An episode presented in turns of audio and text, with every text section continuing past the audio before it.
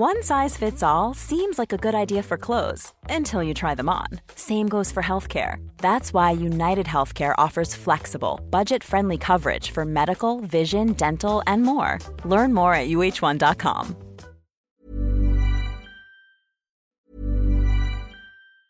Hey, it's Ryan Reynolds, and I'm here with Keith, co star of my upcoming film, If, only in theaters, May 17th. Do you want to tell people the big news? All right, I'll do it. Sign up now and you'll get unlimited for $15 a month in six months of Paramount Plus Essential Plan on us. Mintmobile.com slash switch. Upfront payment of $45 equivalent to $15 per month. Unlimited over 40 gigabytes per month. Face lower speeds. Videos at 480p. Active Mint customers by 531.24 get six months of Paramount Plus Essential Plan. Auto renews after six months. Offer ends May 31st, 2024. Separate Paramount Plus registration required. Terms and conditions apply if rated PG.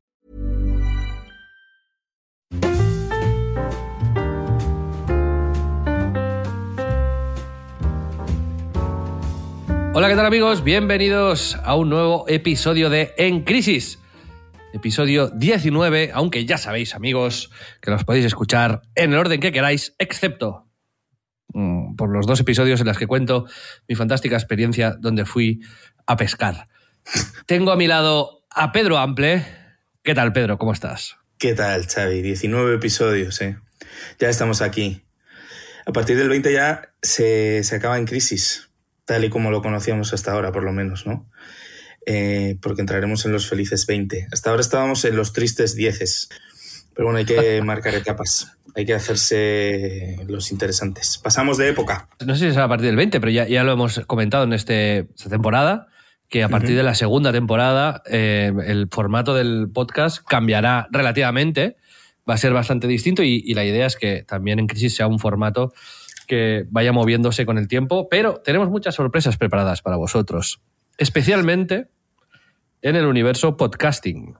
Pero esto es información para daros otro día. Yo soy Xavi Robles, empezamos con el episodio de hoy. Pedro, hoy hablaremos de varias cosas. Tenemos un power ranking de comida que no pudimos hacer la semana pasada y que hoy finiquitaremos aquí y dejaremos saldado una vez por todas. Vamos a hablar también de algunos temas que nos han comentado en Twitter, como por ejemplo la gestión del éxito y la gestión del fracaso. Que también esto tiene respuesta fácil, porque el fracaso se gestiona bebiendo. Pero si queréis que entremos en detalles, eh, entraremos. Nos han preguntado también otras cosas que vamos a, a responder y que comentaremos eh, más adelante.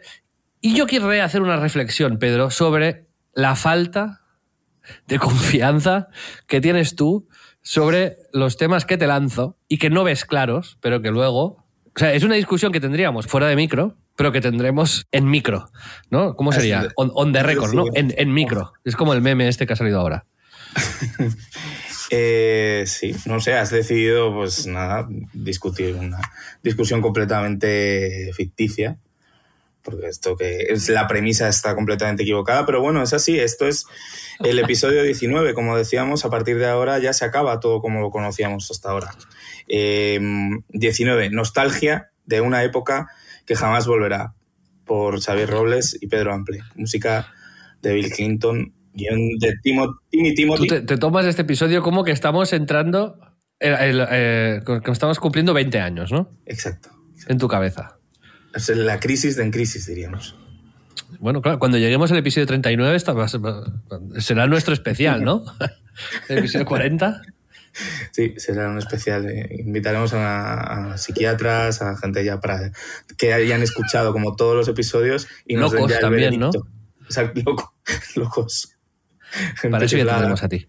No, invitaremos al, tío con el que compartí habitación cuando me rompió el brazo, tal, ese tipo de rollo. ¿Cómo se llamaba? Se llamaba Benito. Benito. Benito Camela, de apellido. Pedro, cada semana te he dicho que me tomo, nada, un chupitillo de whisky mientras grabamos en Crisis y voy a empezar a decir qué whisky me tomo. Oh, si te parece, parece bien. buena iniciativa, sí, sí. Porque es así, es una recomendación que hago también a los oyentes amantes del whisky. En esta ocasión es uno que me compré random porque leí en internet que había ganado como el premio a uno de los mejores whiskies.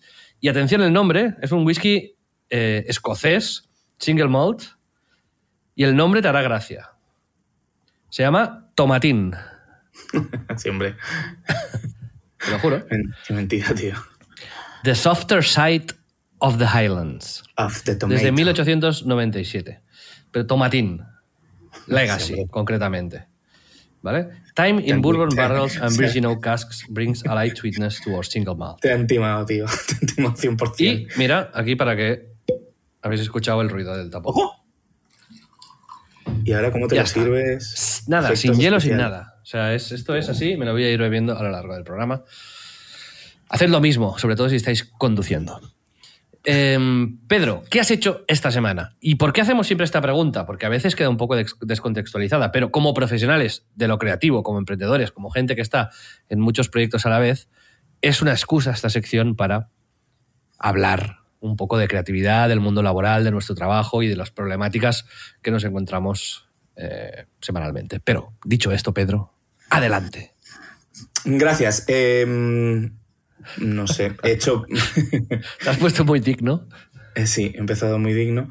Bueno, en el nivel laboral he estado metido en una sala de edición, a oscuras, y ¿Cómo es el proceso de editar, Pedro, un, un documental como el que estás editando? Cuenta- o sea, creo que esto es interesante que lo cuentes, vaya. Sí, es, a ver, es complejo. es, eh, depende un poco del tipo de documental que hagas y sobre todo la preproducción que hayas hecho. Eh, si está todo súper preparado, guionizado y organizado y tienes como una estructura previa, pues eh, has estudiado muy bien el material, es un, digamos que lo tienes todo más claro y, y puedes ir, eh, digamos, componiendo como un puzzle todo lo que quieres contar. No es el caso. Pero no es el caso. Es decir, tú, al ser un documental que fuisteis grabando también en función de lo que Rubius, porque es el documental que se va a estrenar en Prime Video sobre los 12 años de, 10 años de Rubius en, en YouTube, claro, tú fuiste grabando en distintas localizaciones y ahí claro, no podías tener un storyboard de lo que ibas a grabar, ¿no? Ibas grabando material y a esto ahora lo tienes que montar, darle sentido, darle ritmo. ¿Cuánta gente sois haciendo esto en la sala de edición? Eh, Jorge, el editor, y yo. Luego habrá, obviamente, un colorista y demás, pero eh, en otros procesos de montaje sí que a lo mejor puedes contar con un ayudante o alguien que te, que te organice. Hemos tenido, de hecho, hemos usado, eh, venido un en alguna de las eh, entrevistas y, y es que por la propia naturaleza esta que decimos de eh, tener que rascar de las eh, declaraciones de cada uno de los protagonistas y ir moldeando un poco el contenido de una manera orgánica según aquello que tienes y aquello que además se va incorporando pues con más material, etcétera, pues hace que sea eh, casi imposible eh, dividir del trabajo, ¿no? Es, eh, hemos tenido que ver los brutos, el editor, pues lo bueno es que también es igual de, de apasionado por, por, esto que yo y que el equipo que esté involucrado, entonces, eh, pues eso, no, no creo que hemos elegido muy bien a la persona para hacerlo porque también, pues eso, tantas horas de escuchar declaraciones y de revisar brutos y material, si no te gusta un poco la temática y te, te apetece y te interesa, puede ser algo muy complejo. Y entonces, bueno, está siendo interesante, pero pues un trabajo arduo y difícil y, y, bueno, ya vamos avanzando, sobre todo pues con ese primer churro que le llamamos de, de, contenido, que luego ya se va moldeando y digamos que vas quitando cosas hasta que y ordenándolas hasta que coge sentido. Si hablases con una productora americana, uh -huh. ¿también le llamarías churro? Eh, sí, porque se dice churro también allí. Claro, en, en, en Los Ángeles, ¿no? Es uh, give me the first churro of the production. cuando, cuando hablan con Steven Spielberg, ¿no? Eh, the first churro Spielberg. is coming. ¿Te imaginas? Sí, sí, sí. Y cuando Así vienen a Madrid, ¿no? Con los churros y las porras no saben qué hacer, como que todo el mundo me quiere vender cosas, ¿no? Sí, exacto. Eh, pero Pedro, de todo el sí. proceso del documental, uh -huh. ¿cuál es el que más disfrutas? Porque sé que hay directores que son muy de rodaje, hay otros que son más de edición. Yo cuando... Sí, tú has hecho cosas, claro. Cuando hacía vídeos en YouTube, que es una escala mucho más pequeña, a mí la edición me gustaba muchísimo. Creo que es donde realmente ¿Sí? se da personalidad al material, sí. Pasa es que ah, sí, es un trabajo muy, muy laborioso y me, me, me cansaba. Me, es, es, es, es, bueno, es, agotador. agotador. Sí, sobre todo cuando, pues eso, tienes muchas fuentes de material o quieres hacer narrativas más complejas, ¿no? Que no sean lineales, que no, pues eso, la intención es que no sea contar la infancia de Rubius después cuando se hizo mayor, cuando fue al instituto, cuando, ¿sabes? eh, no hacerlo lineal, sino ir componiendo una historia, eh, metiendo distinto tipo de, material y bueno, ya, iréis viendo, pero claro, eso lo complica y hace que mm, uno, uno tiene la inquietud de no saber cómo va a ser. De, ¿sabes? Muy, tengo muy claros los mensajes que queremos transmitir, las, los momentos clave, las, eh, la estructura, digamos, básica, pero al final que funcione o no, pues como en cualquier contenido audiovisual, depende de, de la magia de cómo esté contado, ¿no? Y de, que de pronto haya un chispazo que, te llegue. Y eso a mí me genera mucha tensión, la verdad. Ahí voy yo, Pedro, ya para tampoco enrollarnos tanto con el documental, pero creo que es interesante. Mi pregunta es, esto es, y sin hacer spoilers o, decir cosas que no puedes decir, porque cuando salga ya hablaremos más de esto y la gente incluso te podrá hacer preguntas y, tal. Podremos entrevistar a un director de un documental recién estrenado en Prime Video. Justo. Aunque sea un loco. Pero es, tú como director del documental, ¿dónde crees, o sea, y si crees que estás dejando tu firma, tu huella, digamos, tu, tu ¿Se estás firmando el documental de alguna manera? ¿O es intentarlo hacer lo más aséptico posible y neutro posible? ¿O te estás, o te estás metiendo y, está, y hay Pedro ahí? ¿Dónde vamos a poder ver a Pedro en este documental? ¿Tienes la pregunta? Sí, sí, sí, sí, muy buena. Y, a ver, creo que es inevitable que se vea un poco pues eh, la idea que hay detrás. Es verdad que esto es mucho equipo, hay, hay peña muy, muy buena alrededor que que obviamente ayuda a que todo esté en su sitio y pero bueno al final entre otras cosas soy el autor de las entrevistas, el que está comunicándose con cada uno de los miembros de tal, ¿no? El que intenta generar los climas de confianza como para que las cosas sucedan. Entonces, eh, ya solo por eso, por el enfoque, por dónde van las, las preguntas, por eh, cómo contar la historia, la decisión que, que hay un poco detrás, porque la puedes enfocar de mil maneras, ¿no? no por ser eh, este el protagonista, sino casi cualquiera. Si hacemos un documental sobre ti, podríamos enfocarlo de maneras infinitas, ¿no? El, genio, el, amigo, el, el, hijo, ¿no? Podríamos enfocarlo desde muchos sitios. Y entonces yo creo que ahí sí que inevitablemente de alguna manera sí que queda, queda pozo. Tampoco es la cosa más de autor que puedes hacer porque lo que te debes es a contar la historia y a, y a reflejar un poco la, realidad del personaje. ¿no? Pero, reflejando la realidad del personaje, tú puedes también dar un mensaje propio. Sí, sí, sí. ¿Y, lo hay? Sí. yo creo que sí. Hay una reflexión tuya que la gente va a poder ver. que la gente va a tener que, entender. Yo no voy a salir hablando, escribiéndola o poniéndola al final. Oye, has tenido que entender esto. no, pero me refiero, La, la, hay. Existe esta atención y esto puede, ser que no. Puede ser que sea un, un, trabajo de, documental, de contar una historia y de alejarte lo máximo posible. No, no, bueno, Ahí das tu opinión de una manera indirecta. Sí, porque a ver, es, difícil que hablar sin. Bueno, porque es con tu mirada, digamos, ¿no? Es, Sí, o sea, por ejemplo, mira, una cosa muy sencilla que tampoco es un gran spoiler. Es tú puedes hablar de en el transcurso de la vida del personaje por qué tuvo que irse eh, a vivir a Noruega eh, de adolescente y dejar Madrid y dejar toda su vida. Y puedes pasar por ello por encima y ya ir enfocado a, a las cosas que consiguió desde Noruega. O puedes hacer un foco específico en joder, no, no había hueco en lo educacional, ¿no? En el, en el, modelo educacional español para una persona a lo mejor más orientada a la creatividad, ¿no? Pero sí, sí, o sea, hay, hay cosas que son decisiones de hacer un refuerzo y un hincapié específico que las tienes que tomar tú, que tienes que, que pues, poner más en relieve o pasar por encima, ¿no? Y habrá muchas cosas que se queden, pero por ejemplo esta que para mí es importante y que tiene una reflexión detrás que además a mí me toca más directamente, pues sí que estará. Muy bien, pues muy interesante, Pedro, y invitamos a los oyentes de En Crisis que si tienen curiosidad por saber cómo se realiza un documental y cómo es todo este proceso y cómo lo hemos vivido, específicamente este, sobre alguien tan relevante en los últimos 10 años como Rubius, que nos hagan preguntas en nuestro Twitter o vía mensaje directo en Instagram en arroba en Crisis Club, que es nuestro, nuestro nombre de usuario Y además, pues nos podéis seguir ahí, que claro, nos da ilusión y nos gusta pues, rebañar, acumular, acumular números. Pedro, esto siempre El es importante. rebañamiento. Sí, sí, siempre, siempre. Em, Uno de los temas que tú habías propuesto para hablar hoy era el rebañamiento, el rebañar. Vamos a pasar muy rápidamente sobre eso. Es una pregunta rápida, podríamos llamarle. ¿Pero a ti te gusta rebañar? Rebañar entendido, entendido como conseguir cosas gratis, usando tu posición laboral, personal, porque tienes algún amigo que tal. ¿Disfrutas de rebañar?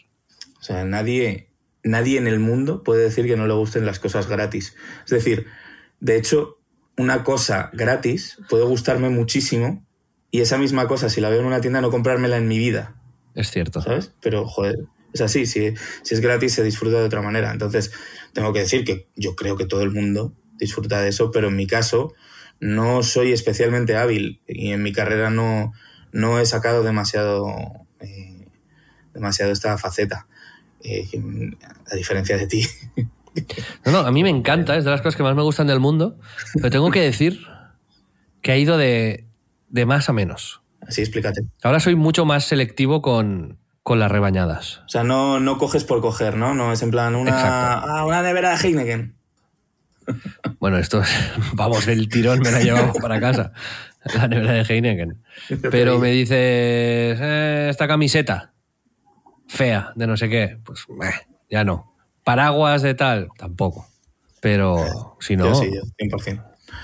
O sea, quiero decir, luego me arrepiento, pero bueno, el otro día pasé por un torneo en el que estaba compitiendo Dux y daban una bolsa en plan a, a los asistentes y, es, y miré lo que tenía la bolsa, dije no quiero nada y aún así me voy a llevar la, la, la bolsa esta demencial. Probablemente acabe en la basura en cinco minutos, pero llevármela me la llevé.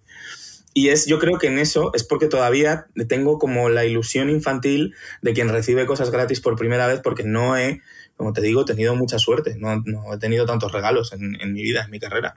He tenido algunos y algunos buenos, pero no, no ha sido una constante para lo que hay por ahí. Por ejemplo, sabéis que yo he trabajado para Nike y demás, pues eh, yo he oído a Peña que ha trabajado para Nike que de pronto le regalaban zapatillas y no sé qué. A mí me regalaron, o sea, llegaron a la agencia Air Max siempre del pie izquierdo.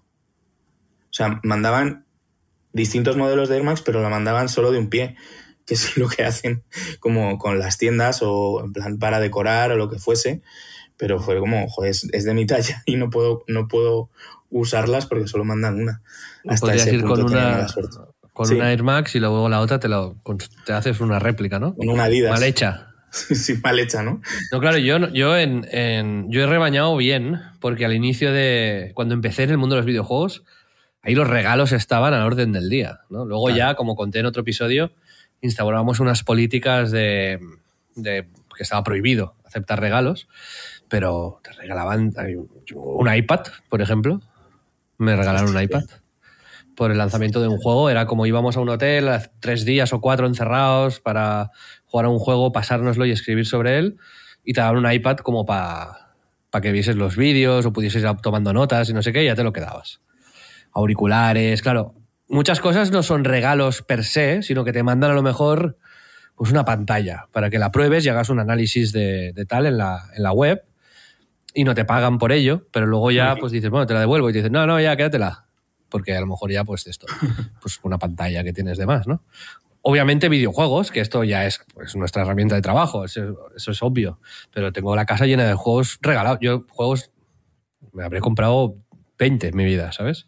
Todos los demás regalados, porque al final también tus amigos trabajan en las empresas de videojuegos y acabas pidiendo códigos y tal. Pero sí, sí, eh, en esta fase mucho. Y luego cuando empecé con Biz, también, y Dux, cuando íbamos a habla- a hablar con, no sé, pues con empresas de, de ropa o de zapatillas deportivas, siempre que íbamos salía con un par de zapatillas gratis y ropa y todas estas cosas. Yo te digo que creo que tiene que ver también con la época, ¿eh? O sea, a mí mm, Puede ser. me han pillado como años previos también en, lo- en cuanto a lo de los videojuegos. O sea, yo en toda mi etapa trabajando en Nintendo Acción me llegaban los juegos, yo los devolvía y... o ¿Los sea, devolvías? y- sí, sí, sí, sí. ¿Qué Se hacía el análisis y se devolvía el juego, sí, sí. Nunca me quedé en un solo videojuego, sí, sí, sí. Y de hecho, en algunos casos... Yo, yo tendré, sí te no te miento, a lo mejor tendré 1200 que, te- que me he quedado. Qué cabrón. Pero pone algo como de edición de prensa y eso. O algunos sí, algunos no. Y ediciones especiales tengo de todo tipo, la del Halo 3, con la Xbox del Halo 3. Y, no las, y tú que no las valoras, además, que no, no. Especialmente, quiero decir que hay otra gente como yo o como Toti que somos fricardos de que hemos gastado dinero en juegos retros y eso. Esto fue lo, lo, de Halo 3 cuando salió. Eso fue una anécdota bastante buena. Fue uno de los primeros eventos a los que fui en un centro comercial para prensa. Y uh -huh. estaba nuestro amigo y oyente del podcast, Haru, Israel Mendieta. Sí. Y él, creo que no nos conocíamos todavía, y él me conocía de A Night y tal. Y básicamente te daban una Xbox 360, edición especial Halo, y una edición especial de Halo 3 con el, con el casco del jefe maestro, un mando, bueno, una locura. Y yo no había jugado en mi vida al Halo, ¿vale? Y entonces el que mataba más en una partida multiplayer se llevaba todo esto. Y entonces me puse ahí a jugar y tal, y Haru estaba a mi lado y como que me dijo, vas a ganar. Y yo, yo pillé una torreta, ¿sabes? Una ametralladora de estas que está en una torreta, en una zona aislada, y él se puso detrás a cubrirme las espaldas. Entonces, claro, yo, persona que pasaba, pa, pa, pa, y cuando venían a, a, por mí, que no me podía girar, estaba Haru que se los iba cargando. Y entonces ahí, esta fue como mi primera gran, gran rebañada memorable que recuerde. y de aquí al cielo.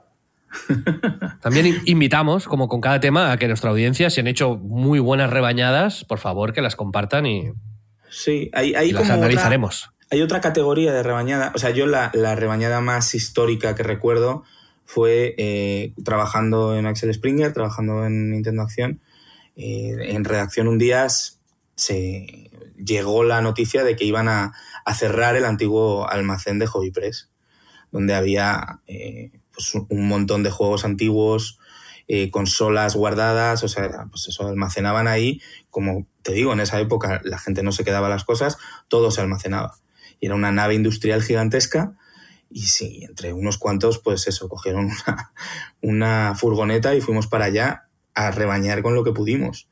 Y entre eso, pues yo me llevé eh, el Zelda de CDI, que es como una cosa, una rareza de la hostia, eh, como juegos antiguos de NES, juegos de Nintendo 64, eh, un montón de teclados que todavía tengo por ahí en el trastero, eh, teclados de Mac, porque en, en, esos momentos en la redacción por algún motivo decidieron que esos teclados eran una mierda, porque eran teclados como muy finos, y, y los guardaron todos y me llevé como siete teclados de, de aquellos de colores de los iMac, ¿sabes? O sea, lo recuerdo como, el como pues imagínate, entrar en, en una de esas promociones de supermercado del MediaMarkt que te lo llevas todo en 10 minutos, pues era un poco así, todos cogiendo lo que podíamos. Y esa sí que ha sido la rebañada por excelencia y la única que recuerdo yo en el, mundo de los videojuegos. Luego sí he tenido suerte de tener amigos que me han regalado que sí, una camisetita de no sé qué o tal, pero, pero mucho más. Pero la otra categoría de rebañada a la que te, me refería, esa sí que es eh, un poco de mérito, que es la de los concursos que he ganado. Que eso sí que he, o sea, he ganado muchos, eh, sobre todo de dibujo.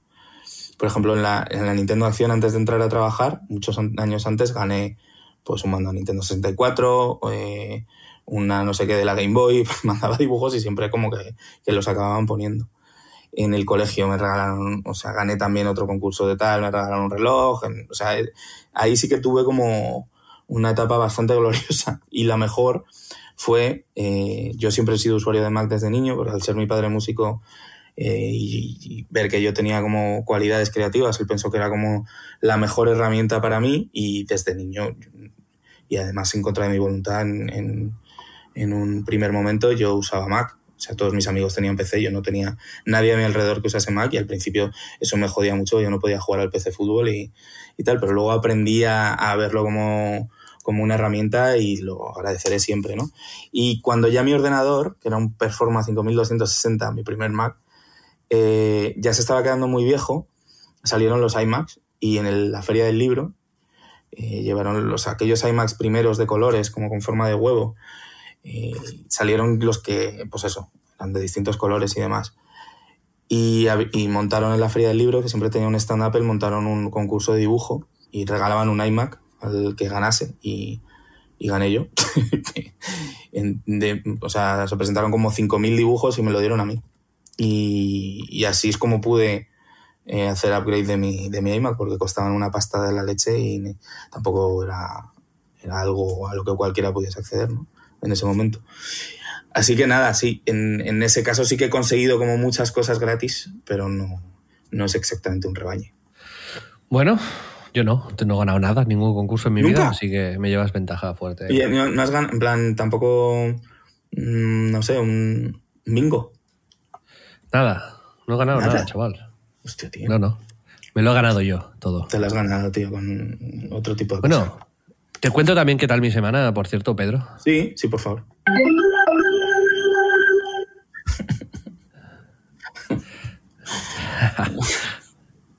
Esto, este sonido a nivel de... O sea, es una putada para mí más que para ti realmente, porque yo ahora tengo que bajarme una pista de audio extra y mandársela ¿Ah, al editor. Y solamente por esto. O sea, con lo cual lo voy a poner más veces para amortizar esta pista de audio adicional. O sea, una vez que decides ponerlo una vez, ya te putea. ¿Perdón? ¿Cómo? ¿Cómo? Que estaba. no, nada, nada. Eh, Vale. es que esto sabes por qué lo hago, porque mi primo escucha el podcast y lo que más risa le hace es esto. O sea, que dice que es increíble. o sea, que lo nervioso que te pones con este sonido, que lo intentas ocultar con todas tus fuerzas y hacer broma, pero que no, que es, te, supera de todas las maneras y lo nota, lo percibe. Es que es, es, real. Y además, lo, antes de que entremos en antena, que hablamos un minuto, le da siempre. Hoy no, hoy no, entonces yo pensaba que hoy iba a ser un día tranquilo por ser el episodio 19. Pero, todavía somos ¿Qué has hecho esta semana? Teenagers, sí, sí, sí. Pues esta semana nada, he estado sobre todo trabajando en, en proyectos que no podemos explicar pero también mucho en, en Dux, en la parte deportiva, porque ahora se está acabando la temporada del, Dux Internacional de Madrid y hay unos partidos decisivos ahora donde nos jugamos la permanencia, la permanencia en primera RFF, que es la tercera categoría de España, es decir, estar entre los 80 mejores equipos de toda España o bajar de categoría.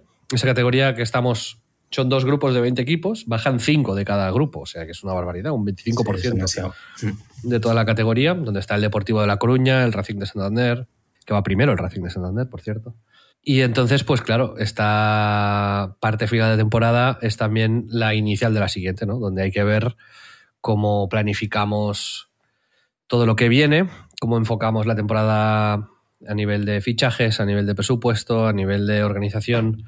Y esto es eh, también, pues bueno, algo en lo que no estoy directísimamente implicado, pero sí que un poco.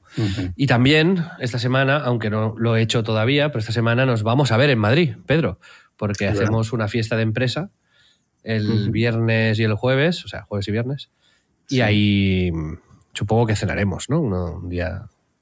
Un día, dos, o dos. ¿Tú te, vas, a quedar el viernes o no? No lo sé, no sé. Jueves, jueves, si estoy ahí, comemos y cenamos. Sí, sí. Sí, además tenemos más reuniones y más cosas, o sea que sí que no nos vamos a, evitar, me temo. Pedro, vamos a pasar a las preguntas de nuestros oyentes. Dos famosísimos, queridísimos y maravillosos oyentes que tenemos de, de, altísima, ¿cómo sería? De, de, mucha altura. Alcurnia. Como son Rodrigo Fáez y Conrad Roset. Conrad, increíble. Nos han hecho la misma pregunta. No jodas. ¿En serio? Que es la gestión del éxito. Gestión del éxito. Conrad ha hecho una segunda parte a esta pregunta, que es la gestión del éxito y la gestión del fracaso. Y Rodri nos ha preguntado la gestión del éxito y los egos o las puñaladas recibidas en el ámbito laboral. Uh, interesante. ¿eh? Pero vamos con la gestión del éxito. Yo no es algo sobre lo que haya reflexionado especialmente, tengo que decirte. Yo literalmente cero. Em, bueno, pero para esto está este espacio maravilloso en la que dos amigos y profesionales. Dos auténticos ídolos. Eh, yo sabía que Rodri escuchaba el podcast eh, de hecho, eh, muchas gracias además porque siempre lo recomienda en sus streams y, sé que los escucha siempre. Pero de Conrad me ha, ilusionado mucho porque soy muy fan.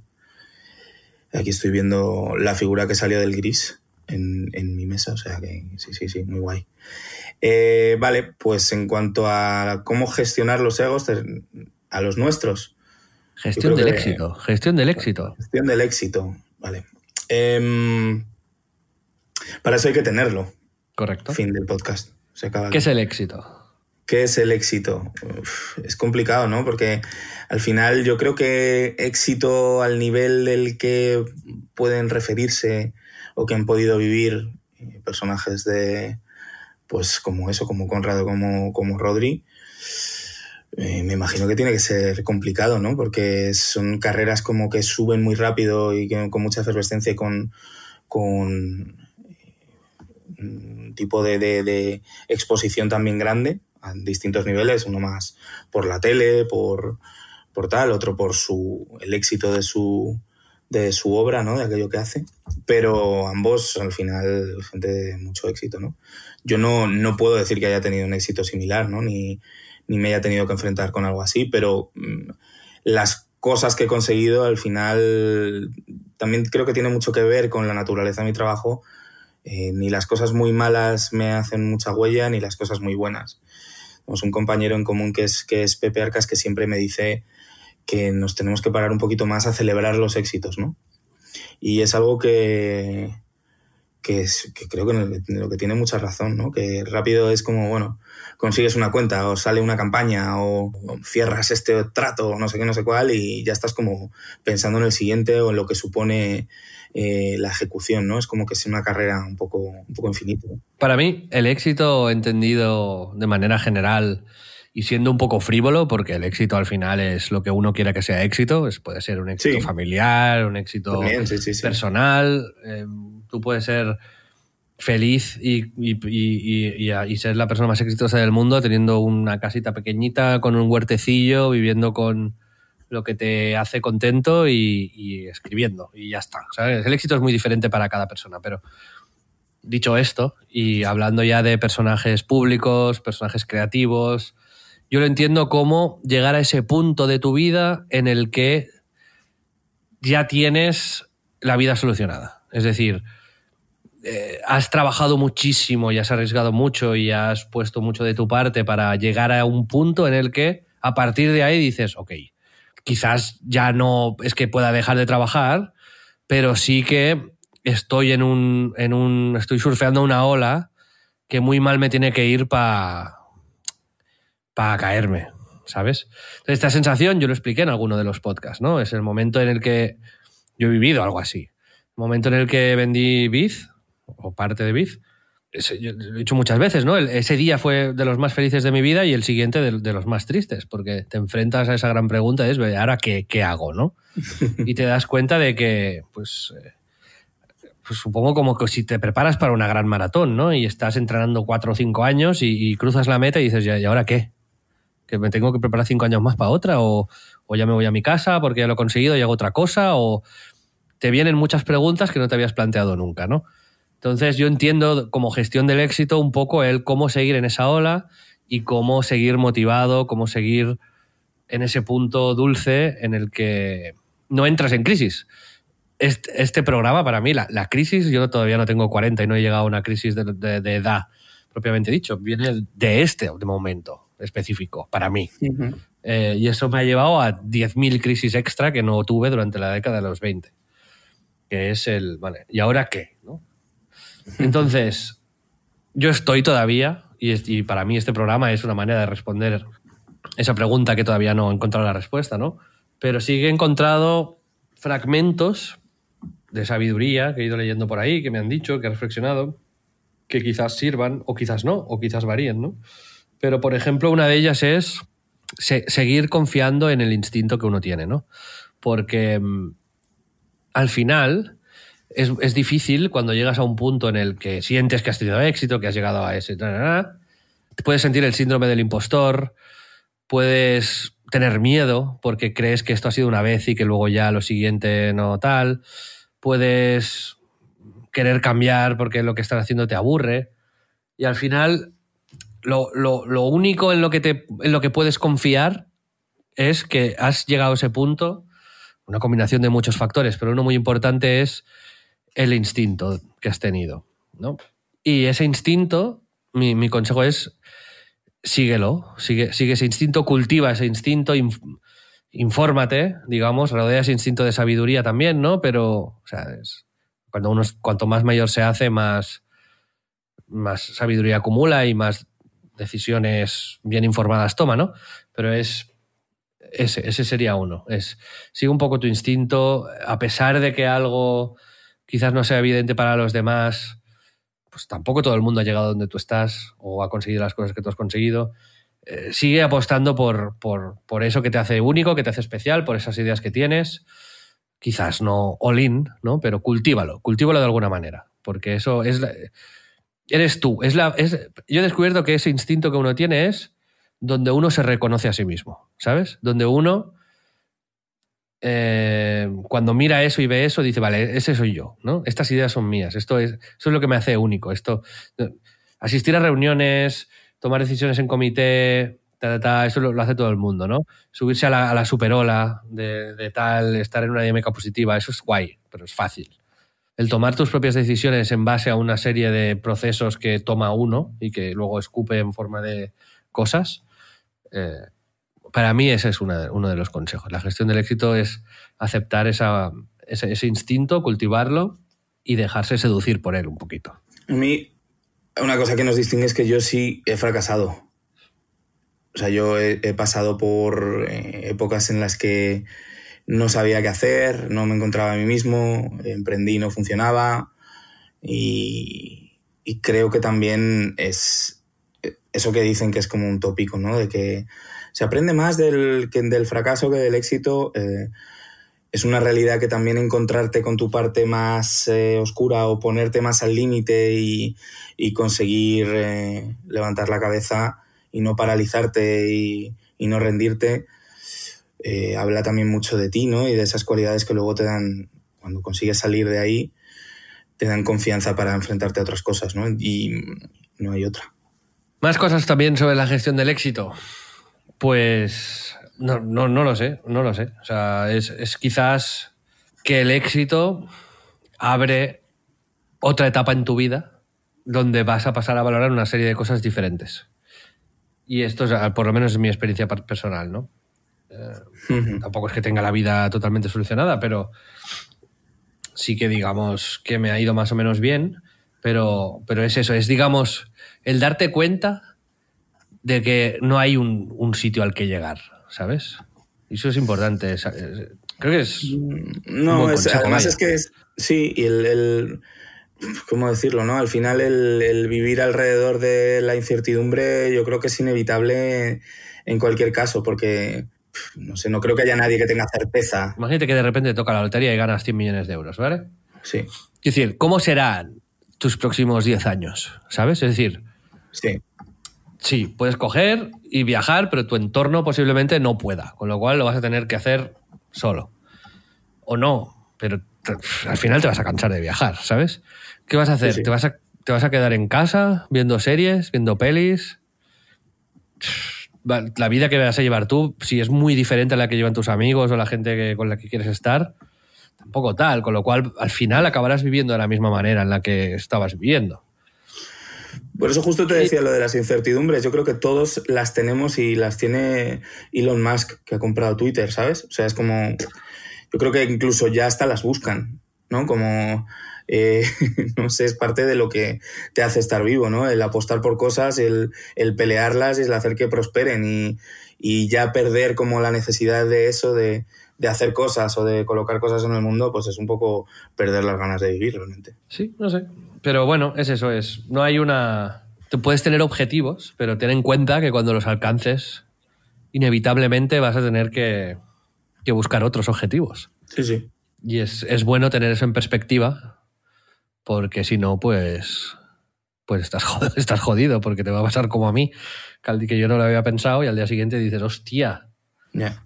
¿y ahora qué? ¿Sabes? Pero bueno, first, first world problems. Hay un huevo estrellado, un easter egg alrededor de este tema te puedo contar. Venga, abrimos la sección. Easter eggs, huevos estrellados. Pues eso, eh, ah, el- relacionado con Avatar, que acaba de salir. eh, ¿Has visto el tráiler de la nueva de Avatar? No, ¿A quién le importa, no? ese, ese tráiler, literalmente. nunca lo veré. Eh, bueno, pero James Cameron... Avatar, ¿no? Let's go to vote. Hostia, creo que es de las cosas más graciosas que me has dicho nunca. me ha gustado bastante esa peliculita. Bueno, eh, James Cameron tiene un curioso récord para un cineasta, el de haber sido el humano que más ha descendido en el mar. ¿Lo sabías? Sí. Pues es falso. Hay un tío que se llama Víctor Vescovo, que mm, ha bajado más en el año 2019 y es un supermillonario, que es el director de un, de un fondo de inversión, que además antes había subido al Everest y que tiene como el plan, según creo, ¿eh? lo estoy hablando de memoria, eh, de bajar a eh, los sitios, cinco de los sitios más profundos del, del, mundo, ¿no? que sea la primera persona que lo hace.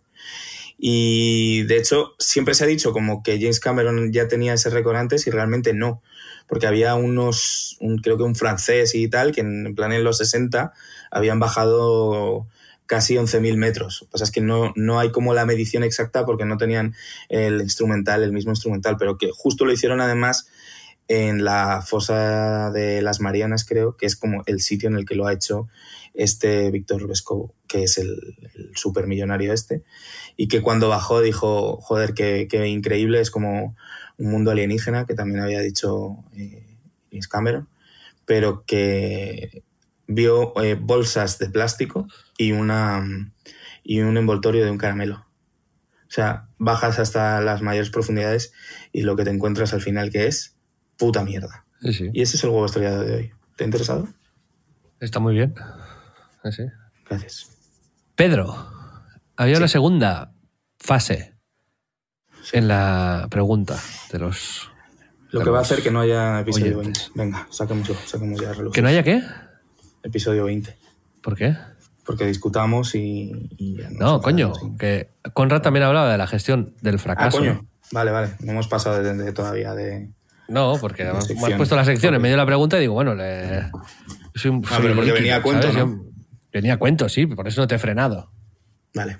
Pero eso no quita que ahora no podamos volver. Así somos nosotros. Y es la gestión del fracaso. O me ha hecho mucha gracia Rodri, porque a lo mejor habla por experiencia personal, pero dice la gestión de los egos o las puñaladas recibidas en el ámbito laboral. Esto suena a que está resentidito con alguien. Eh, Rodri, tío. Eh, ¿Qué ha pasado, Rodri? Relájate, ya ha pasado. Estás, estás en sitios. ¿A ti te han, te han, hecho alguna puñalada trapera, Pedro? ¿Así fuerte? Hostia, y tanto. Sí, ¿Miles? Sí, 100%. No miles, pero una en concreto me hizo sufrir, sí, sí, sí, sí, sí. sí. Yo creo que sé cuál es. Creo que sí que te la he contado, pero sí, sí, tuve eh, lo que es un ataque de trepismo vivido en primera persona bastante serio. Tampoco es una cosa como airear en público, ya es agua pasada, pero varias veces en mi vida me he encontrado con gente y con, eh, con cruces y con enfrentamientos de por eso, por no tanto, no sé si por ego, pero sí por también por eh, ¿cómo explicarlo? ¿no? Ambición, ambición desmedida y, el querer como colocarse en, la posición en la que tú tienes, ¿no? De maneras no tan, no tan adecuadas. Yo sí, sí me he enfrentado a eso y, y, como te decía, lo pasé muy, muy mal. ¿eh? Es, muy desagradable, es muy difícil de gestionar y, y muy injusto. Vamos, yo en mi, en mi, experiencia fue muy injusto. Así que complicado, amigo, amigo Rodri. ¿A ti te ha pasado? ¿Te has enfrentado a algo así? Sí, muy poco, muy poco, muy poco y a muy pequeña escala. He tenido la suerte de que no, en el ámbito laboral, digamos, no tal. Sí que, digamos, he vivido lo propio de la competencia, ¿no? De que las empresas rivales, siendo tú el responsable de una empresa del sector, pues que las demás intenten pues conseguir pues, el máximo provecho o la mejor posición posible, ¿no? En, el mundo de los videojuegos, pues si había tal juego que era muy esperado, pues a veces le daban la exclusiva a una web que podía publicar algún artículo una semana antes, ¿no? Que las demás, o, que tenían el juego antes, o que les mandaban no sé qué antes. Pues ahí había, digamos, entre compañeros de industria, una guerra subterránea, pero era en una guerra, digamos, legal, ¿no? Porque al final cada uno tiene que buscar lo mejor para su propio proyecto, ¿no? O sea, no era entre compañeros. ¿no? Y, entre compañeros, alguna cosa que tú sabes, que, sí que me, dolió, y, mm. pero digamos que más bien ya entran en el, para mí, a pesar de que duele mucho en el momento, ¿no? Pero entran en el ámbito ya de la decepción. Y entonces lo que me di cuenta es que te decepcionas y que la postura adecuada cuando alguien con quien tú has sido correcto, cordial, a quien has ayudado, que te has llevado genial y que has, bueno, que no has... con alguien con quien tienes amistad al fin y al cabo, ¿no? mi, mi, lo que me pasó es que me cambió algo dentro y, y cambié el chip y fue como me dejaron de importar, ¿sabes? Es decir, gente que era importante para mi vida y con quien hubiese hecho todo, que hubiese contado con ellos para hacer cualquier cosa, que los hubiese llevado al fin del mundo conmigo y, que sentía cierta reciprocidad con eso. Pues ya, cuando te hacen alguna de estas, ¿no? Cuando te decepcionan tanto que no puedes más que ponerte triste, el siguiente paso es o, vas detrás como, como, un perro apaleado, que esto nunca, o simplemente dices, pues no merece la pena que dedique ni un segundo más a esto. Y buscas otros amigos, buscas otros proyectos, y si te he visto no me acuerdo. Y creo que esta es la actitud adecuada. Y primero siempre hay una fase de intentar hablar, intentar arreglarlo, intentar ver qué ha pasado. Pero si tú no le interesas a alguien o hacen algo que te demuestra que no les interesas, oye, a otra cosa mariposa y aquí no ha pasado nada y ya está. Sí. Y la vida no se acaba por porque no te lleves bien con alguien o porque alguien te decepcione o porque, pues mira, aunque haya, hayan pasado muchas experiencias, muchos años y muchas cosas chulas, hay mucha gente y no pasa nada. Hay que saber también valorar que no hay que sobredimensionar a veces experiencias negativas y también yo soy muy de ponerme en la piel del otro y soy, creo que soy bastante comprensivo y ver cuando alguien a veces toma una decisión que a mí me escandaliza o que desapruebo, por qué la ha tomado, qué punto está, qué le ha llevado a ir. no, parto de que tengo la razón absoluta, ¿no? Pero pues hay cosas que sí que son como muy evidentes, ¿no? Que a veces sí que hay egoísmo o hay pues, maldad o hay decepción pura y, y a veces muchas veces no tiene que ver con el acto en sí, que hace esa gente, sino con la respuesta a tu conversación, ¿no? A veces hay una discusión, hay una cosa que te decepciona y vas a hablar con esa gente y esperas que te digan, ostras, pues tienes razón, o lo he hecho mal, o lo podríamos haber hecho de otra manera, o lo hice así, y ha sido un malentendido. Y cuando su respuesta es, estás loco, eh, ¿qué, ¿qué dices? Pues ahí es donde realmente viene esa decepción y donde dices, bueno, pues oye, tú te lo pierdes. Y así lo creo. sí, sí.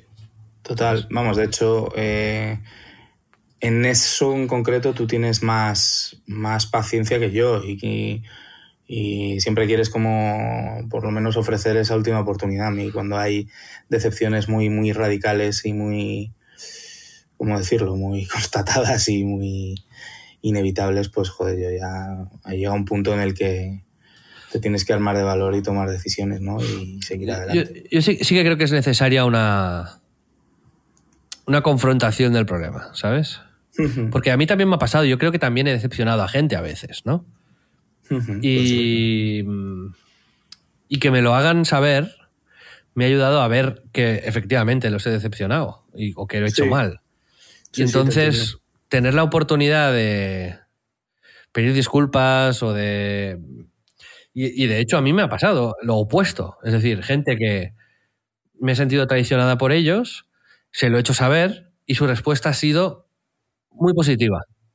Y, no es que solo se haya salvado la relación, sino que se ha reforzado incluso, ¿sabes? 100%, 100%. Porque, oye, eliminas a lo mejor las perezas que habían ahí, ¿no? Yo creo que tiene que ver mucho con el, también el tamaño del agravio y de, muchas cosas. Sin duda.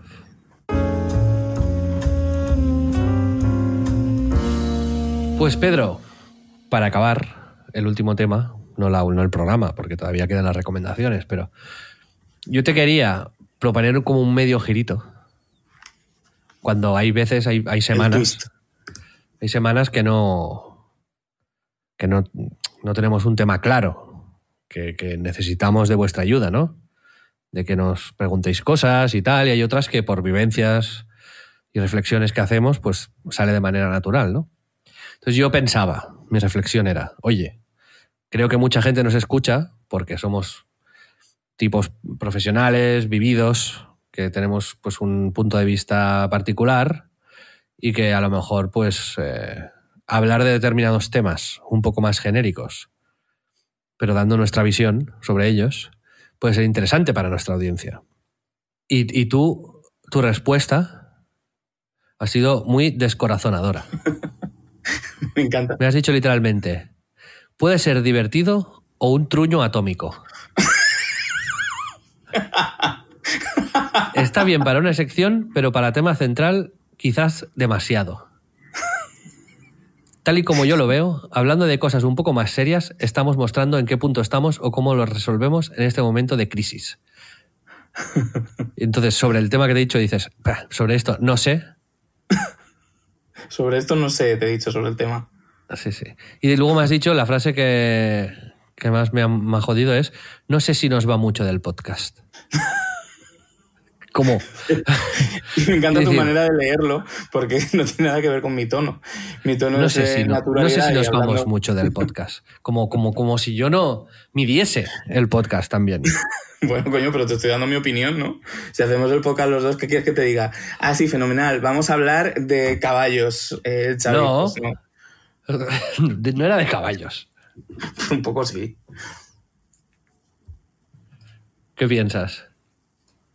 Pues primero, que una vez más, Xavi Robles y el, y el tono en su cabeza cuando recibe un feedback negativo de de algo, de algo en lo que de pronto se siente apasionado, se convierte como en, en ya eh, cruz. Cruz, esta persona, eh, pues incluso teniendo que decirlo aquí, ¿no? En directo, como dejándome mal a mí, como, bueno, es verdad que hay una frase que tal y como la has leído me parece mucho más gracioso que como yo la he pensado, puede ser divertido o un truño atómico. La verdad es que ahí, ahí he estado bastante bien. Eh, no sé, a nuestra audiencia, ¿qué pensáis? Eh, ¿Este Le- podcast le- de hoy le- está siendo divertido o un truño atómico? Les, les comento el tema que yo propu- que había propuesto. Claro. Y- a y ver qué luego- opinan. Vamos a hacer una mini reflexión sobre ese tema. Y luego la gente puede decir, vaya puta mierda. O, hostias, no, opinad sobre más cosas así. Vale.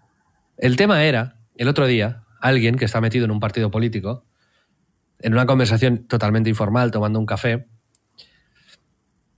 ese tipo me preguntó, oye, queremos desde el partido hacer cosas a nivel de comunicaciones. ¿A vosotros en vuestra agencia os han pedido nunca hacer alguna colaboración con algún partido político? Yo he La dicho que nos- se nos han aproximado muchos partidos políticos Sí. pero nunca hemos hecho nada. Pero que, que hay mucho terreno que explorar ahí, que creo que es un tema muy interesante y una reflexión que se tiene que hacer, ¿no? Y entonces se abrió como una hora de, re- de- de- de conversación muy interesante con esta persona sobre cómo tendría que ser un partido político del- del- de hoy en día. Si quiere llegar, o sea, qué tipo de campaña, qué tipo de comunicación, qué tono tendría que hacer para llegar a los jóvenes, a los millennials, de manera mm, efectiva. ¿Vale? Este es el tema que yo proponía. Y entonces mi, mi- mi punto de vista sobre por qué esto era atractivo para el podcast es, bueno, tanto Pedro como yo tenemos aquí un, información, pues creo que es interesante para nuestra audiencia que, que sepan cómo nosotros enfocaríamos una campaña política en caso de que nos la propusieran. Y esto es un truño atómico según Pedro Ample. No, literalmente he dicho, puede ser interesante o un truño atómico. Pues, y sobre todo, en base a que lo que necesitábamos era el tema central del podcast. Bueno, pero este era, este era el tema yo te he central. propuesto el pues es un tema central que no es un tema central al No, hilo eh. del resto de hilos de, de temas No, ¿y centrales. qué, y qué más da? Porque te- al final hacemos a veces temas centrales que parecemos psicólogos. No lo somos. Exacto, y a lo mejor es un coñazo atómico. Pues eso, a partir de ya, cuando cambiemos el tono, a partir del episodio número 20, pues a lo mejor hay modificaciones. Simplemente te daba mi opinión, no te estaba diciendo que no lo hiciésemos porque era, eh, no, no, te, te decía, me parece que a lo mejor es mejor hacer otra cosa, nada más. Creo que no, no. Además, es una cosa muy graciosa porque tú me has planteado que íbamos a hablar de esto como que a mí no me parecen bien tus temas, cuando la realidad de todo esto es que llevamos 19 episodios de los que yo he pensado cero temas. O sea, nunca te he dicho absolutamente nada en contra de ninguno de los temas que has propuesto. Ni una sola vez. es la primera. De 19 temas, de los que te he propuesto 100. Me has, no, me has propuesto 19. Al final se han quedado en los 19 que hemos hecho, porque si no hubiésemos recuperado otros. Es la primera vez que yo cojo y te digo, bueno, cambiemos o a lo mejor tiremos por esta otra cosa, que yo te he propuesto otra cosa y además me has dicho, ok, porque estabas enfadado, reconócelo. no, no. ¿No? Vale, me has dicho ok al, al, tema central que había planteado y llevamos una hora y no hemos hablado de ese tema central. Y al final vamos a hablar de este tema, truño atómico, de, cómo va a ser el partido político del futuro. Que es como, yo qué sé, ¿sabes? No, es este el tema específicamente. vale. Pues si te viene ahora mismo el partido no sé qué y te dice, oye, ¿cómo haríais? ¿Cómo conectaríais con la audiencia joven? En base a nuestra experiencia, ¿qué consejos daríamos? Eh, contrata a DJ Mario. Ahora sabes del FIFA mientras. ¿Tú qué has reflexionado? ¿Qué harías? Cuenta alguna de las es que yo tuve la conversación. Claro, pues ya ahí pues pude tal, ¿no? Claro, yo no. Yo, yo lo que dije fue. Espero que no me escuchen los de Vox. porque voy a dar buenas ideas, creo. No, pero lo que dije fue que creo que una de las cosas más importantes que ha cambiado la comunicación de los últimos 10, 15 años es que la gente ha dejado de estar interesada solo por el producto final y se ha acostumbrado a estar más interesada incluso por el proceso hasta llegar al producto final. Es decir, ya no, o sea, cualquier, por ejemplo, youtuber que compite en cualquier competición, que juega cualquier juego, lo importante no es acabarte el juego, sino ver cómo juegas todo el juego y el acabarte el juego es una consecuencia de ello, ¿no? Y creo que ahora, con los multicanales que tiene la gente, con cómo sigues tú a alguien, sigues a alguien en muchas redes, ¿no? Y consumes el contenido que hace en muchas etapas de su vida, en, la etapa profesional, en la etapa personal. Creo que es muy relevante, y creo que la política debería tirar hacia ahí, el contar con la misma importancia lo que propones como político, como el por qué lo propones, cómo vas a conseguirlo, qué estás haciendo para conseguirlo, ¿sabes? El documentar el, proceso. no decir, oye, la luz está muy cara, ¿no? Esto es culpa del gobierno. Vale, pues realmente no, porque esto pasa en toda Europa. Pero ¿por qué pasa? ¿Qué se está haciendo para cambiarlo? El story doing y que realmente de pronto fuese como un artículo de Vice de sobre qué vamos a hacer eh, para cambiar el tema de la luz y, vamos a hacer seguimiento si vamos al poder a través de una web o de nuestras redes sociales de cómo el, proyecto va evolucionando, ¿no? Eso es un poco... es decir, la gente ya no se fía, los jóvenes, la gente joven, y estoy generalizando, pero creo que es algo que podemos llegar a estar de acuerdo. Ya, o sea, digamos, la desconfianza hacia los políticos, hacia los grandes medios de comunicaciones, esto, está mañado, esta gente son unos trepas, esto no sé qué.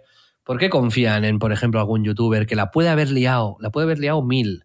Y luego piden disculpas, explican con sinceridad qué ha pasado y luego la gente reconecta con ellos y la vida sigue, ¿no? Creo que la gente valora más el que alguien sea auténtico y el que se lo puedan llegar a creer, como ha pasado, por ejemplo, con Trump, ¿no? Que, que hizo barbaridades súper machistas, como la del comentario ese de voy a agarrar a esta por ahí y tal. Y esto no hizo más que, subir su popularidad, porque esto hace que la gente se crea el personaje. Este tío no es de mentira, ¿no? Este es así, no me está engañando, ¿no? Entonces, el, este creo que... Exacto. Creo que el, llegar a salirse de ahí eh, de, ir solamente con quejas y propuestas y no sé qué, y documentar las cosas, explicarlas y documentar el proceso y hacer que la gente vea por qué eres bueno, qué méritos tienes, cómo estás llegando a los sitios. Creo que le da credibilidad y la credibilidad creo que es importantísima hoy en día.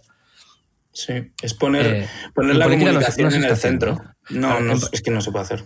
Y por eso ganan actores, porque la gente cree que los conoce más. ¿Sabes? Puede ser, puede ser. Pero bueno, esto, por ejemplo, por un lado. ¿no? Y la otra, por otro lado, yo creo que también la política está en una espiral de toxicidad desde hace, bueno, desde siempre.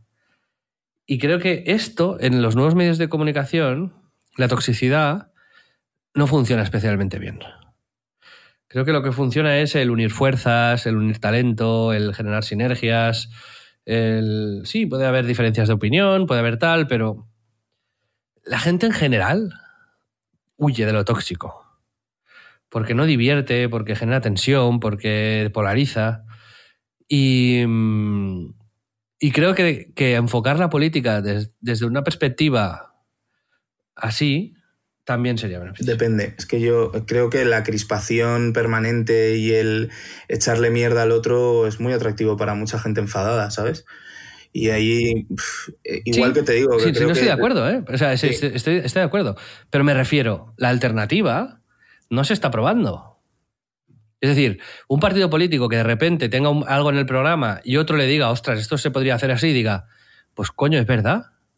Pues voy a cambiar de opinión y me voy a sumar a tu iniciativa porque esto está súper bien. Unido con la transparencia y con el tal, creo que esto a la gente le merecería su respeto. Sí, el problema es eso, es conseguir llegar a tener la comunicación tan... Eh, y es que al final es hacer una comunicación transparente significa que tienes que hacer cosas. Y hacer cosas es muy complicado en política. No, no, no es cuestión de estoy en el poder y las cosas salen como yo te había planteado, porque hay muchos intereses cruzados, muchas cosas que en el fondo no se pueden ver, que son las cloacas que hay detrás de cualquier decisión, pues porque hay intereses de empresas, intereses de miles y miles de cosas que no puedes contar al 100%. Entonces, en el momento que una pequeña parte de, esa transparencia se, va a la mierda, eh, yo creo que es, muy complicado competir contra la rabia y, el, y los, gritos y, el ingenio utilizado para, meterte con los demás. Eh, y, y, luego está también la parte de que creo que es entendiendo y valorando súper positivamente que si existiese algo así, efectivamente yo creo que podría. Y que, no, se crea del día, de un día para otro, ¿eh? me refiero. Esto es un proceso de años el, tener esa credibilidad. Sí, pero yo creo que además luego está el tema de eso, de que justo yo creo que no es en las nuevas generaciones las que están más hastiadas con la confrontación. Yo creo que los que estamos en ese punto somos los que ya hemos vivido muchas decepciones, ¿no? y la gente joven por lo general suele tener más, más energía y es ser más beligerante, ser más partidista, eh, quedarse más con los titulares y no con, lo, con la profundidad de un programa. Entonces, no sé si quizás sea más para nosotros ese tipo de, comunicación, ese tipo de partido político, porque no creo que sea ni siquiera una estrategia de comunicación. Me parece que es una estrategia de partido que coloca la comunicación en el centro eh, absoluto de todo. Y, ya te digo, me parecería la hostia. Pero me parecería la hostia para mí. No estoy tan seguro de si, si a la gente más joven eh, sería algo que traccionase o que pudiese competir ¿no? con, esa otra historia. Pero bueno, que, me parece muy interesante la reflexión y que además, ¿quién soy yo? Eh, Pedro Ample, no Pedro Sánchez, ¿no? Mm, tenemos eso en común, ¿no? ¿Te gustaría ser presidente del gobierno, Pedro? Eh, exacto, sí, sí, sí, me gustaría. Pero no, del no, en serio. Mm, pero no del gobierno de España, del gobierno de, un pequeño país, de un país... de España, de España. ¿Tú has visto la serie Sucesor Designado? Oh, sí, bien. Era malísima, tío. La primera temporada. Es el tío de 24, ¿no? El Shatterland. y luego también hay una coreana, que es la original. O sea, me estás diciendo que si yo. Ah, no jodas, estabas en una coreana, no lo sabía. Sí. O sea, si yo fuese el sucesor designado de Pedro Sánchez, si hubiese ahora una catástrofe. claro, explícale a la gente lo que es el sucesor designado. El sucesor designado es que si, bueno, pues eso, hay como una, eh, un escalafón de gente. No, es un cargo que es como cuando hay una reunión que va todo el gobierno ahí, esa persona no va. Por si de repente hay una bomba en ese sitio en Estados Unidos y se mueren todos que, que, esa persona sea el sucesor designado, como, vale, este es el presidente porque se han muerto los otros 70 que tendrían que serlo antes. ¿Sabes? es, que, es que el planteamiento de la serie es brillante de lo oscuro y jodido que es, en realidad. Claro, porque es un pavo que no tiene las cualidades a lo mejor de ser el presidente, ni mucho menos además le ha elegido nadie y de pronto hay una mega crisis tal como que con una bomba se carguen a, todo el gobierno literalmente y de pronto te tienes que enfrentar además a la crisis que produce todo el tema, ¿no? O sea, en la premisa me, parece, me parecía bastante guay esa serie, lo que pasa es que luego me parecía malísima, porque de pronto el pavo era eh, Jesucristo, ¿sabes?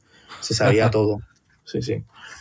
Pero sí, si yo fuese protector designado... ¿Serías, ¿Aceptarías el cargo? Sí, sí, sí, 100%. Me gustaría, de hecho. Pero creo que sería la única manera en la que yo fuese presidente. Es decir, yo no me gustaría tener que pasar por toda la exposición, la pelea, la angustia, las mentiras que me harían tener que ser un presidente electo. Sí, sí, eso. Porque inevitablemente pienso... La pereza extrema, ¿eh? Sí, sí, imposible. Pero que un día me digan, Pedro, mañana a la Moncloa a dirigir toda este, esta movida. Pero en plan, el Pedro de ahora, ahora mismo, ¿no? O sea, que literalmente mañana me llamen. Eso te diría sí, sin duda. Acepto el desafío. ¿Y tú? Yo también, claramente. ¿Y, ¿Y, todo lo de la campaña y demás, te da pereza, pero pasarías por ello? Digamos que solamente pasaría por ello si pudiese pasar por ello bajo mis condiciones. O sea, con un partido limpio. Bueno, me da eh, igual. O con, uno que exista ahora, pero marcando mis propias condiciones. Que decir, yo diría. Pues voy a hacer esto, esto, esto, voy a comunicar de esta manera, voy a hacer estas cosas. Si os gusta bien, si no, también. ¿Sabes? Pero no voy a entrar en no sé qué movidas, no voy a participar en no sé qué debates, no voy a dar voz a no sé qué gente. Yo haría lo que, lo que considerase adecuado. Pero no entraría en el, en el engranaje circense que me parece muchas veces el, todo esto. Es que es, lo imposible, es como una utopía absoluta. O sea, yo te votaría, Xavi. Yo, yo, no, no discutiría contra alguien de ultraderecha, por ejemplo, ¿sabes? Nunca. No te sentarías en la mesa a hablar con, con un nazi. No. Sería tu línea roja, digamos. Totalmente, creo que no hay que dar. Y aunque fuese, aunque fuese en plan eh, el segundo partido más votado, Tampoco. Si decidiese en una segunda vuelta, no. dirías, no, me niego a esa. Me niego. Muy bien, me parece muy bien. Entonces, si, el partido no quiere aceptar estas condiciones, pues entonces yo no sería. Pues no participaría. Pero Zelensky, si no lo tengo mal entendido, hizo una campaña muy particular. O sea, él no iba a mm. debates, no hizo giras, no sé qué. Como era muy abierto, muy directo en, las, en la, comunicaba. Sí, que no se metió como directamente. ya. no entró en la rueda esta loca. Exacto, sí, sí. En el circuito de la mierda, digamos. Sí, sí, me parece muy bueno. Exacto. bueno, Pedro. hemos cerrado el. ¿Ves? Hemos dado la opinión sobre un tema. Sí, o sea, lo que te acabo de decir se ha convertido en el tema central del podcast, algo que yo te había dicho que no lo veía, pero porque al final queda demostrado quién manda, quién tiene los pantalones en, en crisis. Pues no ha sido el tema central, hemos estado 10 minutos hablando de esto. Bueno, sí, pero, pero ha salido y el mío no. Así que. No, porque el tuyo será el tema central del próximo episodio. Pero tengo que reflexionar sobre ello. Vale, vale. Pero joder. O sea, yo no reflexiono ni un segundo sobre los temas que tú llegas habiendo tenido una charla de, de tres horas con un político de renombre, seguro. No, no, y, y luego tú necesitas, para el único tema que yo he planteado, necesitas reflexionar. No, no, me parece bien, me parece bien, no te voy a criticar por ello. Ya te he criticado. Recomendaciones, Pedro. Recomendaciones. Em, bueno, es que no, no es que lo pueda recomendar, pero me he comprado unos tebeos. Te los voy a contar si te parece bien. Rápidamente. Sí, he comprado uno que se llama. Tengo aquí Shortcomings de Adrián Tomain, que es. Em, es un autor que quizás os suene, o al menos su estilo, sus dibujos, porque tiene algunas portadas así como icónicas de la revista de New Yorker. Que hay una que tengo grabada muy, muy sencilla de un librero abriendo su librería y a la vez que en el portal de al lado reciben un paquete de Amazon y la vecina y el librero se miran. Bueno, eh, busca Adrián, Tomine, eh, Adrián Tomine de New Yorker en Google y querréis eh, ponerlas en un cuadro. Pues me he comprado este cómic que, mm, porque leí que van a hacer una peli, una adaptación al cine. Eh, es un cómic de 2007. Y como te decía, no, vamos a, no voy a recomendarlo porque aún no, lo he leído, pero si os interesa el cómic así un poco underground y, bueno, historias guays, eh, hay varios cómics de este tío. Rubia de Verano es uno. O Intrusos, que si no os gustan, os hago personalmente un reembolso del dinero. Porque es un, un artista increíble. Luego, me he comprado otro que se llama Laberintos de Charles Barnes. Que de Charles Barnes comprad Agujero Negro. Y si hay alguien que le fascina Barnes como a mí, pues hay una edición gigante también de Agujero Negro que viene a Amsterdam el otro día y, y que he visto que investigando es una edición de alta calidad de Fantagraphics, que es tan grande como los originales, o sea, es el típico libro gigantesco que dices, ¿dónde coño voy a poner? Y a mí, pues eso, si me lo queréis regalar porque no me cabía en la maleta en Amsterdam, pues eh, también. Eh, me- y luego me he comprado uno que me he acordado de ti, espera, que se llama Hierba, Pero qué hierba, no tenía tío, ni- yo no fumo. por eso. Eh, no, es, dicen que es mejor cómic del año de New York Times, The Guardian, Los Angeles Times, Library Journal. Ha ganado el Harvey Award, eh, bueno, ha ganado la hostia de premios, el, incluido el Eisner, el Eisner, que es como el, el Oscar de los cómics. Y es de un coreano, se llama Keum Suk Gendry Kim, se llama Hierba. Y te voy a leer un poco la sinopsis. Dice, Hierba es la historia real de una superviviente, Lee Ok-sun, una joven coreana que durante la Guerra del Pacífico fue explotada como mujer de consuelo, el eufemismo utilizado por el ejército imperial japonés para referirse a sus esclavas sexuales. A día de hoy, aquel sigue siendo uno de los capítulos más oscuros del siglo XX. Partiendo de las entrevistas que mantuvo con Lee Ok-sun en un asilo, la autora ha narrado el devenir de su infancia en un ambiente extremadamente humilde. Vendida de manera sucesiva a varias familias adoptivas hasta que llegó la ocupación japonesa y en 1942 fue trasladada a la fuerza a una base aérea en China. Bueno, pues eso, el, el cómic tiene pinta de ser eh, intenso y, bueno, con todos esos premios muy probablemente sea efectivamente la, la hostia. Así que nada, eh, estas son las, las cosas que recomiendo sin haberlas leído. Y luego he visto eh, Doctor Extraño y no la recomiendo. No, no, no tiene muy buena pinta. O sea, es como. No sé. O sea, el, el principio es un cero. Suspende la primera mitad y luego yo creo que aprueba la segunda, aunque es verdad que le falta más, más locura, que para mí es lo mejor de la peli, ¿no? Cuando el director. ¿Cómo se llama el director, tío? Es este. Sam Raimi. Como cuando decide auto-homenajearse y ser lo que la gente quiere que sea, pues entonces en esos momentos yo creo que sí que es, es divertida, ¿no? Nunca llega a ser como especialmente interesante y tal. Y luego tiene fanservice muy agradable para mí y mi yo de 13 años y luego eso es un poco irrelevante y sin más. Es un 5 pelado, un Tenet más un millón en la escala Tenet. Joder, bueno, cuidado. Un 5 pelado. O sea, la puedes ver, pero me. La veré cuando salga en las plataformas de, Exacto. de esto un domingo por la tarde. Y si te duermes te da igual, sí, sí. Sí. Eh, ¿Tú qué nos recomiendas? Pues yo he seguido viendo la nueva serie de David Simon y George Pelecanos. Todavía no he visto ni uno, tío. ¿Recuerdas? Sí, sí, sí. ¿Y qué tal? Sí, eh, La ciudad es nuestra. Que es una miniserie, de hecho, cosa que no dije. Es mini, va contigo, es la tuya. Son seis episodios. Seis ¿Solo episodios. seis? ¿Cuántos llevan? ¿Tres? Llevan tres. Muy bien, fantástica. Sí, serie. Después está, he empezado a ver una serie de una actriz que es uno de mis puntos flacos, que es Rosario Dawson. Que me- me- me- desde que le vi en Clerks 2 me, enamoré de ella y es como, bueno, Sí. haga lo que haga, yo ahí voy. Y que se llama, es de HBO Max, y se llama DMZ. Y mm, no, no- no está muy bien a nivel de crítica, pero es el tipo de serie que a mí me, me gusta. Que va de un Estados Unidos donde haya habido una guerra civil en el futuro y Manhattan se convierte en una zona desmilitarizada.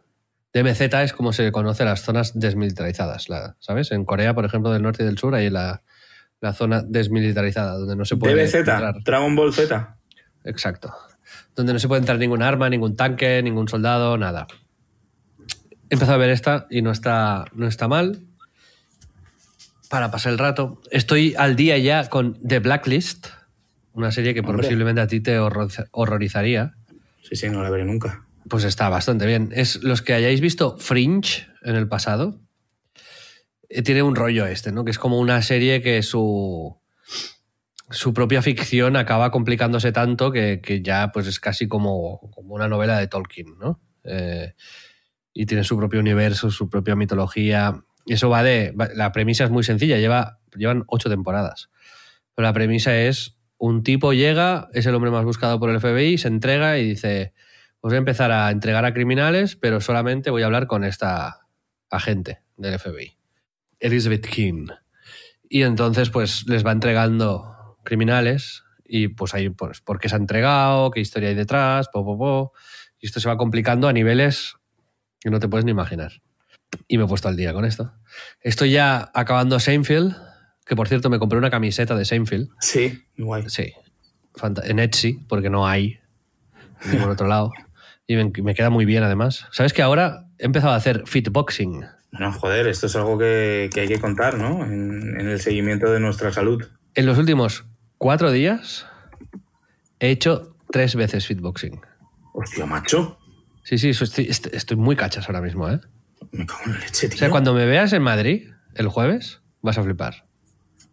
¿Crees que voy a tener miedo? No, te vas a sentir pro- protegido. Ajá. Piensa que la última vez que te vi, te llevé al hospital, te cuidé. Sí, claro, claro, claro. Bueno, no fue la última. haciendo de Nos vi- nos- bodyguard. No, no es la Nos última. vimos en Coruña, ¿no? Pero Exacto. Ahora me percibes como una figura protectora. Sí, sí, sí, ha cambiado totalmente nuestra relación. Ahora mismo, digamos que es un poco eso, el guardaespaldas. Yo me siento. Eh, ¿Cómo se llamaba la, la cantante, tío? Eh, Whitney Houston. Whitney Houston. Soy Whitney Houston.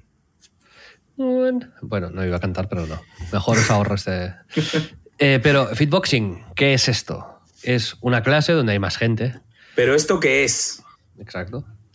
Y mm, vas ahí, hay unos sacos colgados del techo y un monitor. Y luego también una, pan- una pantalla gigante donde sale todo lo que hay que hacer, pero el monitor ya te lo va diciendo. O sea, hay Entonces son monitor y una 40 y... Sí, hay, pues, hay dos, sí, hay dos cosas. ¿no? Pero hay, son 45-50 minutos de tralla extrema. Quiero decir, te pones ahí unos guantes, y un- o sea, te vendas las manos primero y luego unos guantes. El primer día te enseñan cómo golpear para que no te lesiones y tal. Y tú puedes hacer varios tipos de golpes, ¿vale? Pues con la mano izquierda tú haces el jab, que es como el golpe recto a la cabeza, por decirte algo. El cross, que es con la mano derecha. El hook, que es como el gancho, ¿no? Como en la cabeza también, pero desde el lado. El uppercut, que es de abajo la barriga. Sí, he jugado Street Fighter. patadas. LRX, sí, sí. Exacto. Eh, y entonces te, te dan combinaciones y por, por ejemplo te dicen jab, jab, cross, cross, hook. Y, y tú pues empiezas y durante dos minutos tú haces jab, jab, cross, cross, hook, siguiendo un ritmo y tal, pop, pop, pop, pop, pum, pop, pop, pop, pum. Acaban los dos minutos y vale, guantes fuera. Ahora hacer abdominales de no sé qué. Otra vez los guantes. Ahora otra combinación. Ah, pam, pim, pam. Cuesta seguir a veces las combinaciones porque luego te dicen la primera serie, la segunda serie, la tercera serie combinadas y es como, vale. Pero por eso puedes ir mirando la pantalla o le pides ayuda al monitor. Y cuando acabas los 50 minutos estás sudado extremo. Pero me pasó el primer día que fui, con Toti, de hecho, y me pasó una cosa que no me había pasado desde hacía años, que es, acabé cansado, sudado, no sé qué, pero feliz. Y dije, joder, Hostia, qué guay. me lo, me lo he pasado bien. He Qué sudado, pero como qué, qué bien. Y, y por eso en los últimos cuatro días he ido tres veces. Me he pasado muy bien. Me, me encanta. Qué guay, Esto es sorprendente, porque me da asco sí, sí, el deporte en general, ya lo había dicho, ¿no? Pero coño, entonces es cardio puro. Entonces hago, en teoría, mi, o sea, mi, mi- mi de esto es hacer dos veces fitboxing a la semana y dos veces el entreno que hago habitualmente. Pero no descarto hacer más días de fitboxing también. Pero claro, ahora, me- pues, a, a ver, sigo teniendo un barrigón ahí importante y tal, pero mi idea es ponerme bien. Y la espalda, te- de verdad, que me duele mucho menos. Estoy, estoy, estoy en forma ahora mismo. Qué bien, tío. Qué bien, joder. Me alegro mucho. Sí, no, no, Yo ya me empiezo dirás mañana, empiezo mañana la rehabilitación. ¿Sí o qué? Es mi, primer, es mi primer día, sí, sí. ¿Dónde vas? Al Marañón. He ido hoy, me han dicho que todo bien, y al médico y... ¿Vas con un fisio dedicado o...? No sé lo que me voy a encontrar, obviamente. Puta idea. Yo te recomiendo una cosa, ¿vale? A ver. De- por experiencia propia también te lo digo. Hay centros de fisioterapia que son grupales. Que tú vas a un sitio y hay 50 personas y 10 fisios y viene uno, te atiende y dice, va, ok, pues mira, haz esto, pi, pi, pi, luego se van, te dejan ahí como, más te vale que te, trae- lleves los AirPods porque te vas a aburrir y te dicen, no, coge esta pelotita, la, la aprietas, no sé qué, te ponen unas corrientes y ya tomas por culo. Eso no sirve de nada. Yo eso lo hice para la espalda la primera vez y, y me tuvieron que vol- volver a operar prácticamente. Lo- para mí lo, lo guay aquí es píllate un fisio que esté bien, te lo pagas tú con tu propio dinero Ujú. y vas un par de veces por semana. Sí, tengo uno. De hecho, lo que pasa es que eh, me da un poco de El de miedo. Zidane. Yo creo- El de Zidane, de hecho, sí. Esto me lo explicó tu madre, chaval, cuando estuve hablando con Sí, ella sí, cuando sí. tú estabas en el hospital. Claro, claro, ya estaba como planeando, ¿no? Mi futuro. Sí. Sí, sí, el fisio de Zidane. Y mm, viene a casa y es un animal, es muy crack. Pero claro, em, te asustan porque los traumatólogos y los fisios se llevan fatal.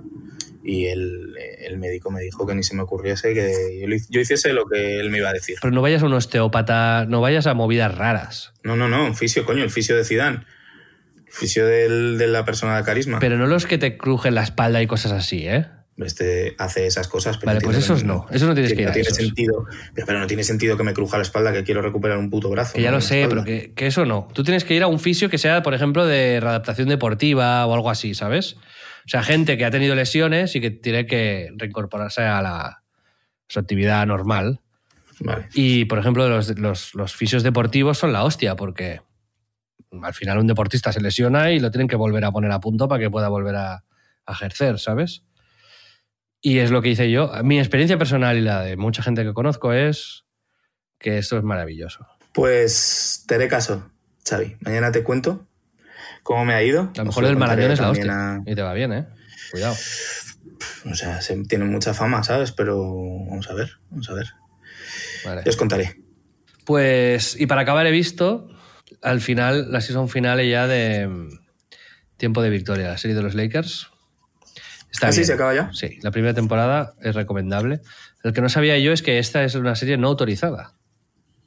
Es de HBO, pero Magic Johnson, Ajá. la serie que aprueba es el documental que está en Apple TV.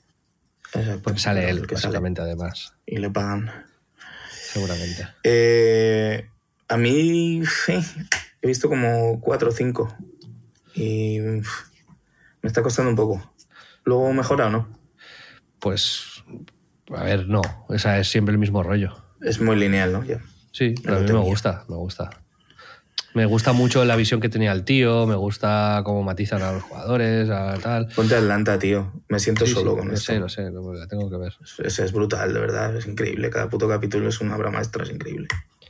No tiene sentido. Luego han sacado en HBO Bueno. The Staircase, que es un documental de Netflix que tiene ya un par de años, El caso de las estrellas. que era un asesinato que hubo en una familia así como adinerada. Y es una miniserie. Y tengo ganas de verla también. Así que ya os contaré cuando haya pasado por ahí. Tengo otra peliculita. ¿Cuál? The Fringe. The Fringe, Nevera. Muy bien. Y, y era una serie. Eso. ¿Tú no, no la viste nunca, Fringe? No, tío, y me han hablado muy bien de ella, pero nunca la he, la he pillado. Es para dormir, serie para dormir. Está bien. Es que sabes lo que me pasa, que, que para dormir me pongo cinco minutos de lo que sea y me duermo. Tengo mucha facilidad, tú lo sabes. Pedro, estamos oficialmente en el episodio más largo de la historia de En Crisis. Y el que menos hemos preparado, o bueno, el que no teníamos tema. He hecho este ruido para celebrarlo. Qué horror. no es celebratorio, tío, es horrible. En fin. Bueno, ¿te parece si lo dejamos aquí? Me parece, me parece mejor que bien. Nos vemos Tenemos en un par de días. Por hay, una, hay una cosa muy curiosa que es la segunda vez que decimos que vamos a hacer el Power Ranking de comida y no lo hacemos. Podemos como seguir diciendo gag. que lo vamos a hacer y no hacerlo nunca. Claro. No, no, no, lo vamos a hacer. Muy bien. La, se- la semana que viene hacemos tu tema y el Power Ranking de comida. Vale, ¿te puedo despedir con un éxito? Dilo. Te quiero, right, como a un spray. Hazme un tem, modo guay. Yo la batí hasta que se montó. Lo segundo es pagarte. Lo primero es gol. ¿Qué dices? Se acabó la era del, del 10, hasta siempre. Un éxito, tío, de Rosalía. Para todos vosotros, para acabar la, la era del Foto 10. papi. Hasta siempre, 19, a partir del próximo podcast, la nueva era. Un hype absurdo que no llevará a ningún sitio, pero eh, ahí estaremos. Amigos, muchas gracias por escucharnos. Nos vemos la semana que viene. Adiós. Adiós.